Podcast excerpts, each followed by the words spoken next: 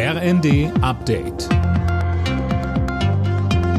Stündlich neu. Auf den Punkt informiert. Ich bin Colin Mock. Guten Tag. Die Regierung in Großbritannien hat nach dem Tod von Elizabeth II. den Beginn der nationalen Trauerphase ausgerufen.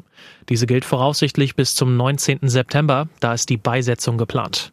Ab Donnerstag soll die Queen im Palace of Westminster aufgebahrt werden. Mit einer Schweigeminute hat auch der Bundestag der Queen gedacht. Bundestagspräsidentin Bärbel Baas sagte, wir trauern um eine große Staatsfrau. Sie war eine Ausnahmepersönlichkeit und ein Vorbild, weit über die Grenzen des Vereinigten Königreichs hinaus.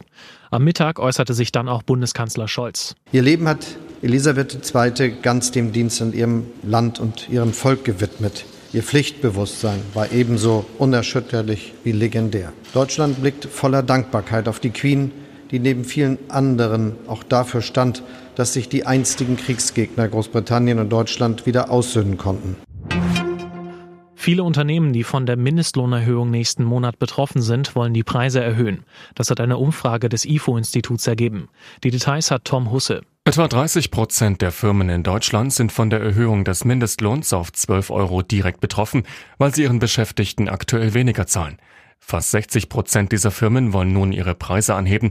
Auch Kürzungen bei Investitionen und Arbeitszeiten der Mitarbeiter sowie das Streichen von Sonderzahlungen kommt für sie in Frage. Betroffen sind vor allem Branchen wie die Gastronomie und die Nahrungsmittelindustrie.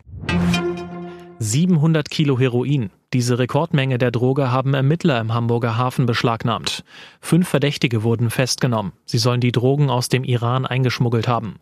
Hauptumschlagsplatz in Deutschland war der Großraum Dresden.